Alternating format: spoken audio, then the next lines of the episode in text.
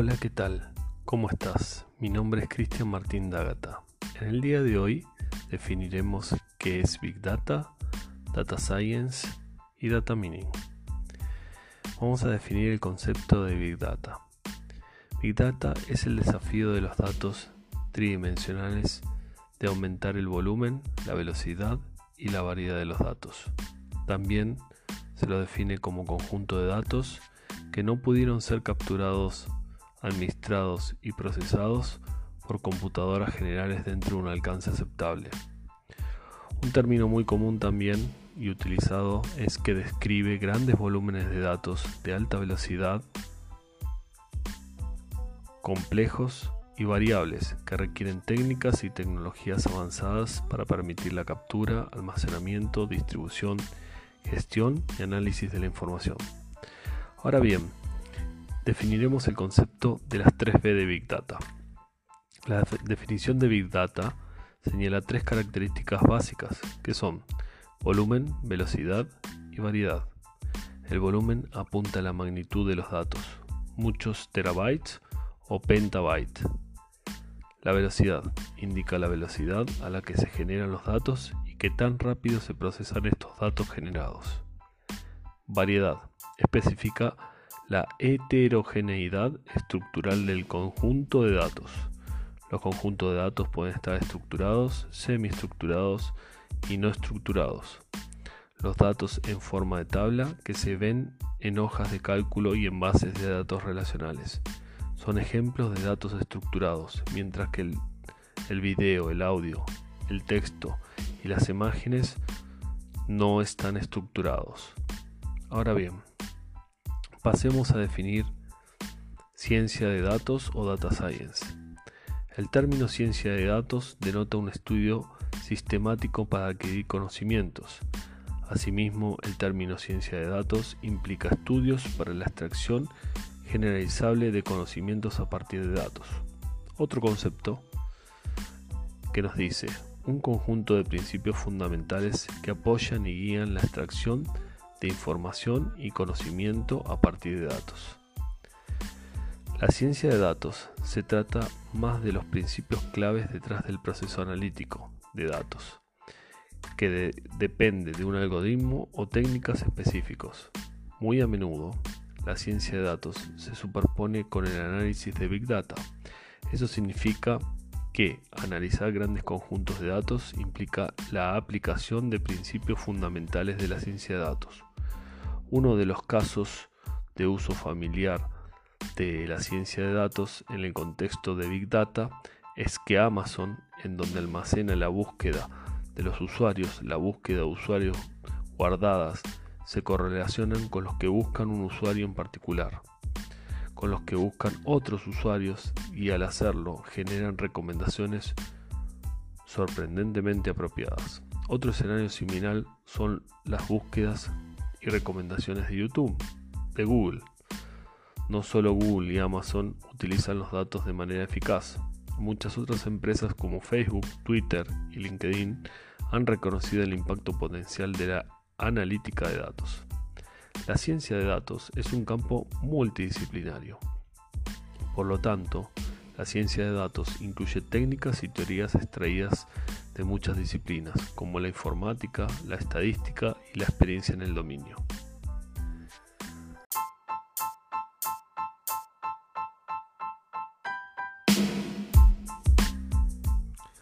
Ahora te voy a contar qué es minería de datos o data mining. Data mining es cuando se trata de técnicas y algoritmos. La minería de datos tiene sus raíces en el aprendizaje automático y las estadísticas. Por lo tanto, podemos decir que la minería de datos se superpone con aprendizaje automático y los métodos estadísticos. Por ejemplo, la agrupación en clúster es un método de aprendizaje automático y también se utiliza como una técnica de minería de datos para agrupar los datos en categorías, también definido como el proceso no trivial de identificar patrones válidos, novedosos, potencialmente útiles y en la última instancia comprensible en los datos. Espero te haya interesado estos temas. Te espero en mis siguientes emisiones. Hasta luego.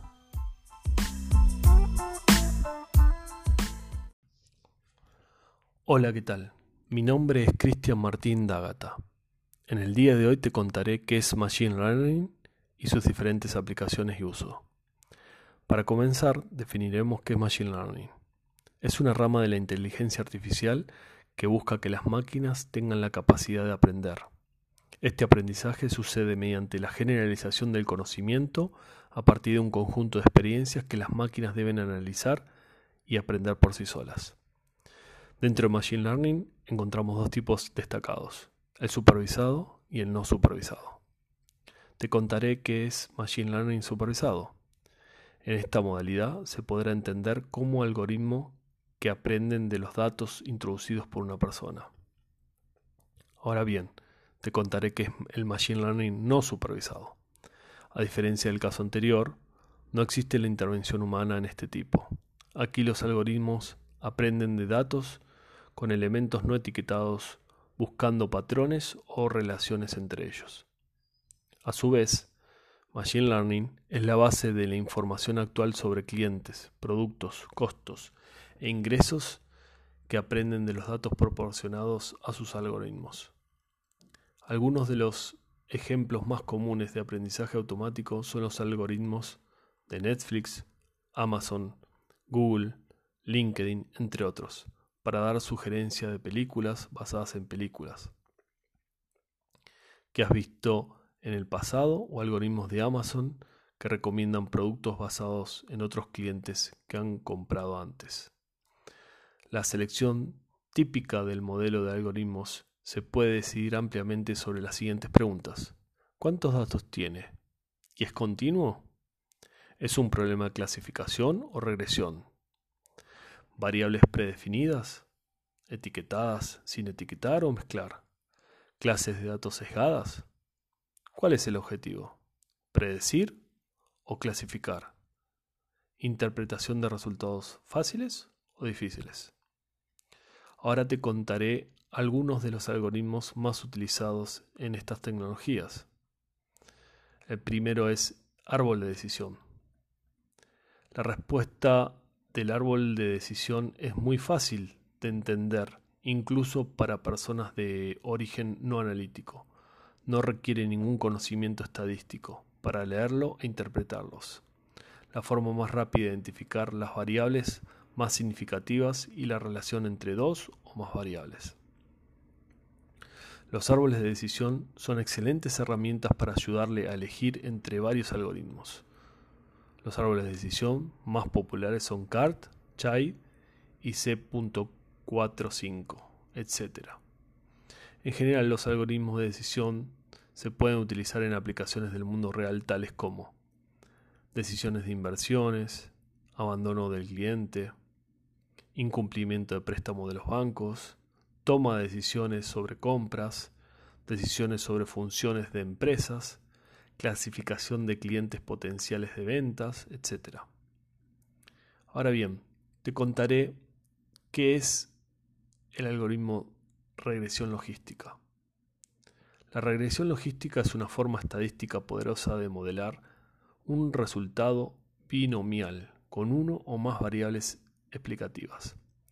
Mide la relación entre la variable dependiente categórica y una o más variables independientes estimando las probabilidades mediante una función logística, que es la distribución logística acumulativa. En general, las regresiones se pueden utilizar en aplicaciones del mundo real como predicciones sobre abandono de clientes, puntuación de crédito y detección de fraude, medición de la eficiencia de las campañas de marketing digital e e-commerce, entre otros. Pasemos al siguiente algoritmo, que es Support Vector Machines. Es una técnica de aprendizaje automático supervisada que se utiliza ampliamente en el reconocimiento de patrones y problemas de clasificación, cuando sus datos tienen exactamente dos clases. En general este algoritmo se puede utilizar en aplicaciones del mundo real como detectar a personas con enfermedades comunes como ser la diabetes, cáncer, entre otros. Reconocimiento de caracteres escrito a mano, categorización de textos, artículos de noticias por temas, etc. Predicción de precios del mercado de valores. Bien, ahora pasaremos al siguiente algoritmo, que es muy utilizado y se llama Native Bayes. Es una técnica de clasificación basada en el teorema de Bayes y es muy fácil de construir y particularmente útil para conjuntos de datos muy grandes. Junto con la simplicidad, Native Naives es conocido por superar incluso a métodos de clasificación altamente sofisticados. Naive Bayes también es una buena opción cuando los recursos de CPU y memoria son un factor limitante. En general, Naive Bayes se puede utilizar en aplicaciones del mundo real como análisis de sentimiento y clasificación de texto, sistemas de recomendación como Netflix, Amazon, Google, LinkedIn, entre otros, marcar un correo electrónico como spam o no spam, en Facebook y en el reconocimiento faciales. Pasemos al siguiente algoritmo, conocido como a priori. Este algoritmo genera reglas de asociación a partir de un conjunto de datos determinado. Las reglas de asociación implica que si se produce un elemento A, el elemento B también produce con una cierta probabilidad. En general, a priori se puede utilizar en aplicaciones del mundo real como análisis de las cestas de compras como ser en Amazon, en eBay, entre otros. Funcionalidad de autocompletar como por ejemplo en Google para proporcionar palabras identificar los medicamentos y sus efectos en los pacientes, etc. Ahora bien, pasemos al siguiente algoritmo también muy utilizado y conocido como Random Forest. Es un conjunto de árboles de decisión. Puede resolver problemas de regresión y clasificación con grandes conjuntos de datos. También ayuda a identificar las variables más significativas de miles de variables de entrada. En general, Random Forest se puede utilizar en aplicaciones del mundo real como predecir a los pacientes con riesgos altos, predecir fallas en las piezas fabricadas, predecir los préstamos impagos, etc.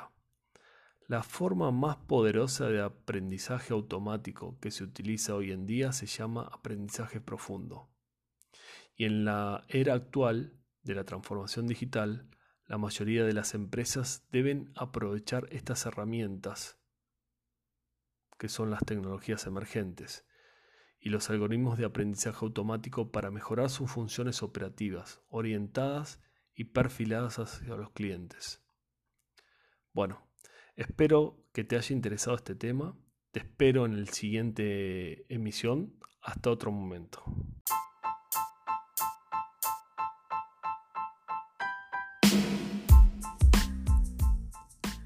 Espero te haya interesado este tema. Te espero en mis siguientes emisiones. Hasta otro momento.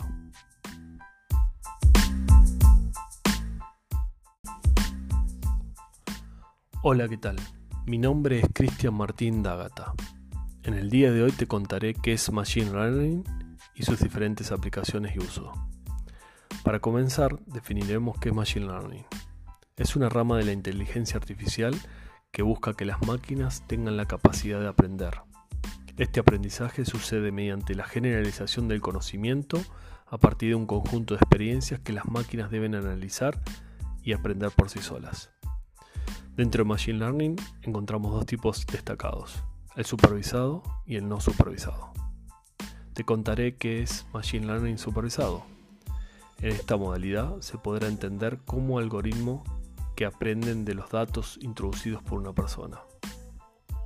Ahora bien, te contaré que es el Machine Learning no supervisado.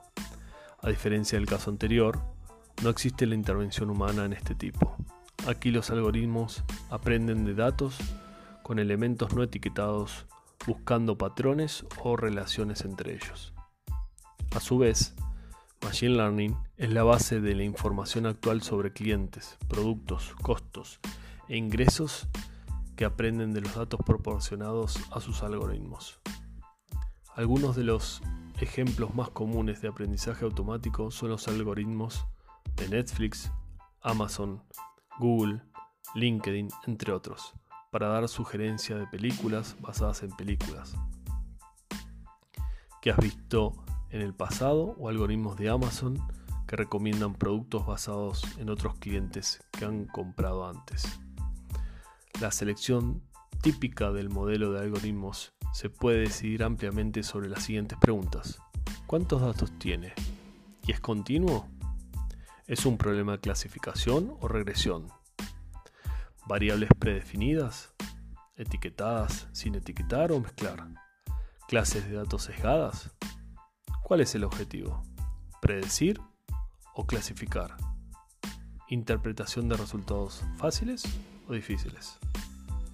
Ahora te contaré algunos de los algoritmos más utilizados en estas tecnologías. El primero es árbol de decisión. La respuesta del árbol de decisión es muy fácil de entender, incluso para personas de origen no analítico. No requiere ningún conocimiento estadístico para leerlo e interpretarlos. La forma más rápida de identificar las variables más significativas y la relación entre dos o más variables. Los árboles de decisión son excelentes herramientas para ayudarle a elegir entre varios algoritmos. Los árboles de decisión más populares son CART, CHAI y C.45, etc.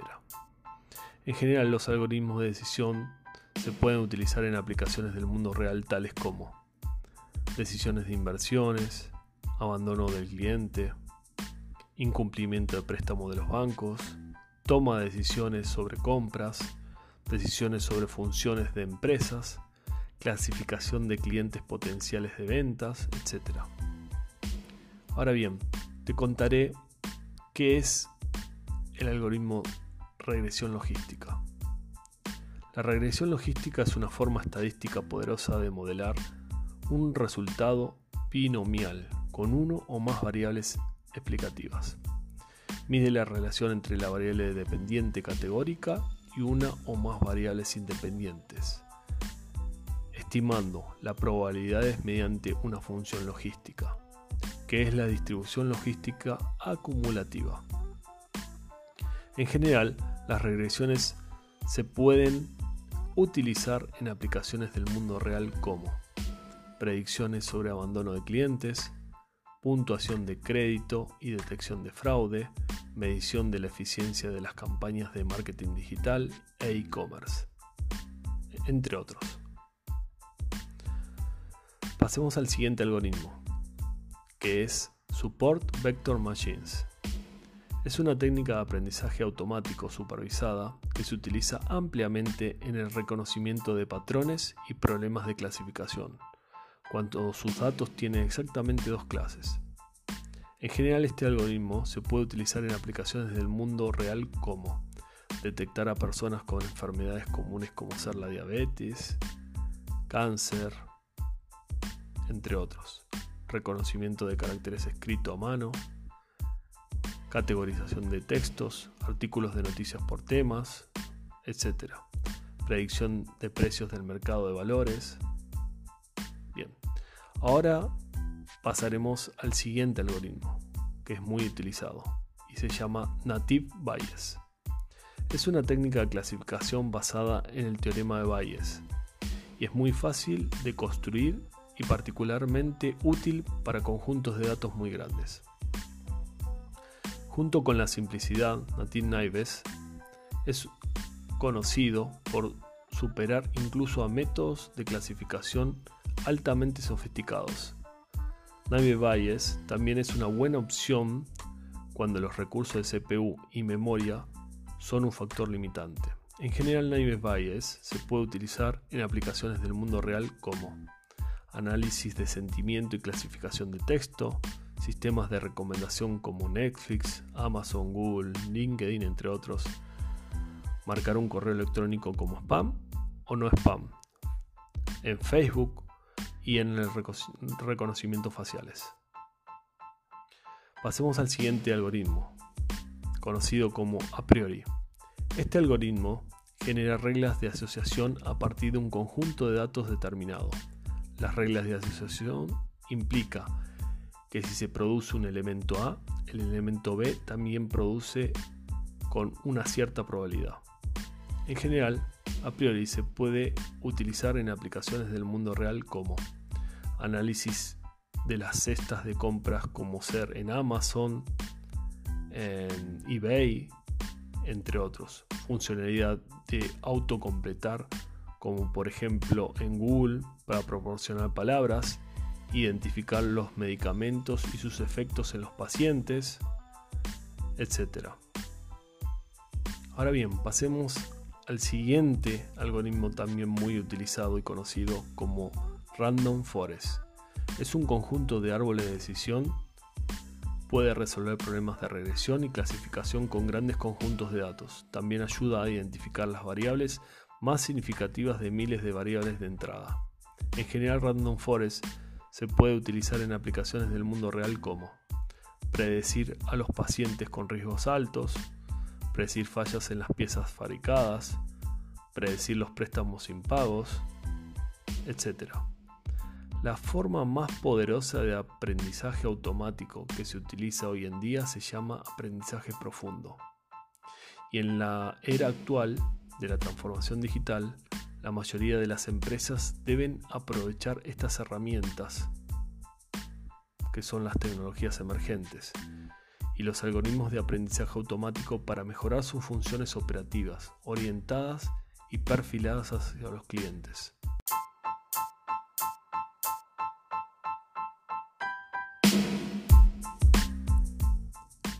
Espero te haya interesado este tema. Te espero en mis siguientes emisiones. Hasta otro momento.